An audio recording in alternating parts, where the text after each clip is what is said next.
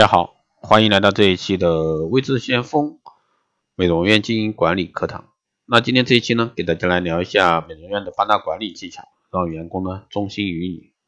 美容院在人事管理制度中呢，应用比较多的是惩罚。惩罚虽然说能够立即取得明显的效果，但是领导啊无法确切的了解这个公司的真实情况，特别是美容院这一块啊。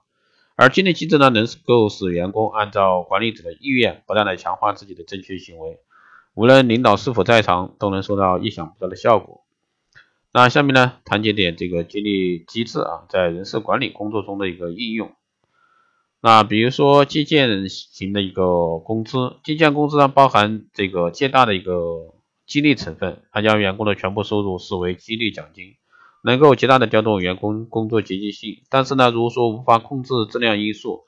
那这个绩效啊，也就是绩效工资激励的效果呢，将大打折扣，并对这个美容院呢经营造成极大的危害。第二呢是目标激励，将美容院管理人员或者说这个美容师啊这个工作目标与奖励挂钩，员工完成工作目标，公司明确这个。给予什么物质，或者说精神奖励，或者说美容院啊给予什么物质奖励，还有年工工资啊，年工工资是为了激励长期为公司工作的员工而设立的，也鼓励呢这个员工为美容院啊这个努力工作。第四呢是季节，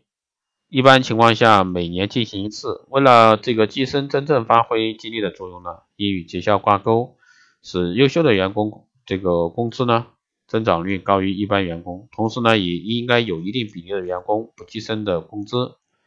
第五呢是带薪休假，带薪休假呢是对努力工作并取得好成绩的员工的一种表扬，对员工和美容院啊都有利。一般休假的时间可以安排在美容院业务不忙时，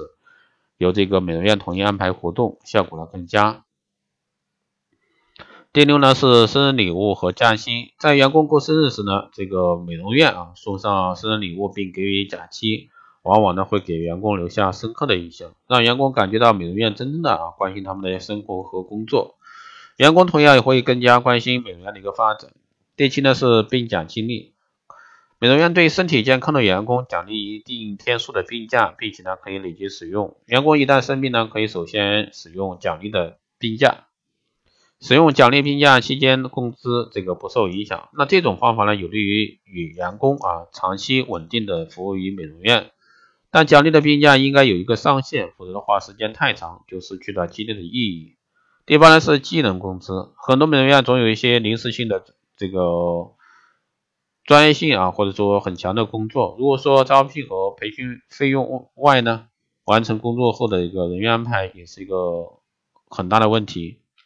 为鼓励员工从事这些临时性的专业工作，那美容院呢设立技能工资，在美容院需要时呢，他们就能为这个美容院节约大量的招聘和培训费用，以便呢对这些技能员工啊进行激励。为了使这个员工啊掌握美容院需要的多项技能，那美容院呢可以在内部进行轮岗，加强这方面的一个训练。好的，以上呢就是今天这一期节目内容，谢谢大家收听。如果说你有任何问题，欢迎在后台加微信二八二四七八六七幺三，备注电台听众，可以快速通过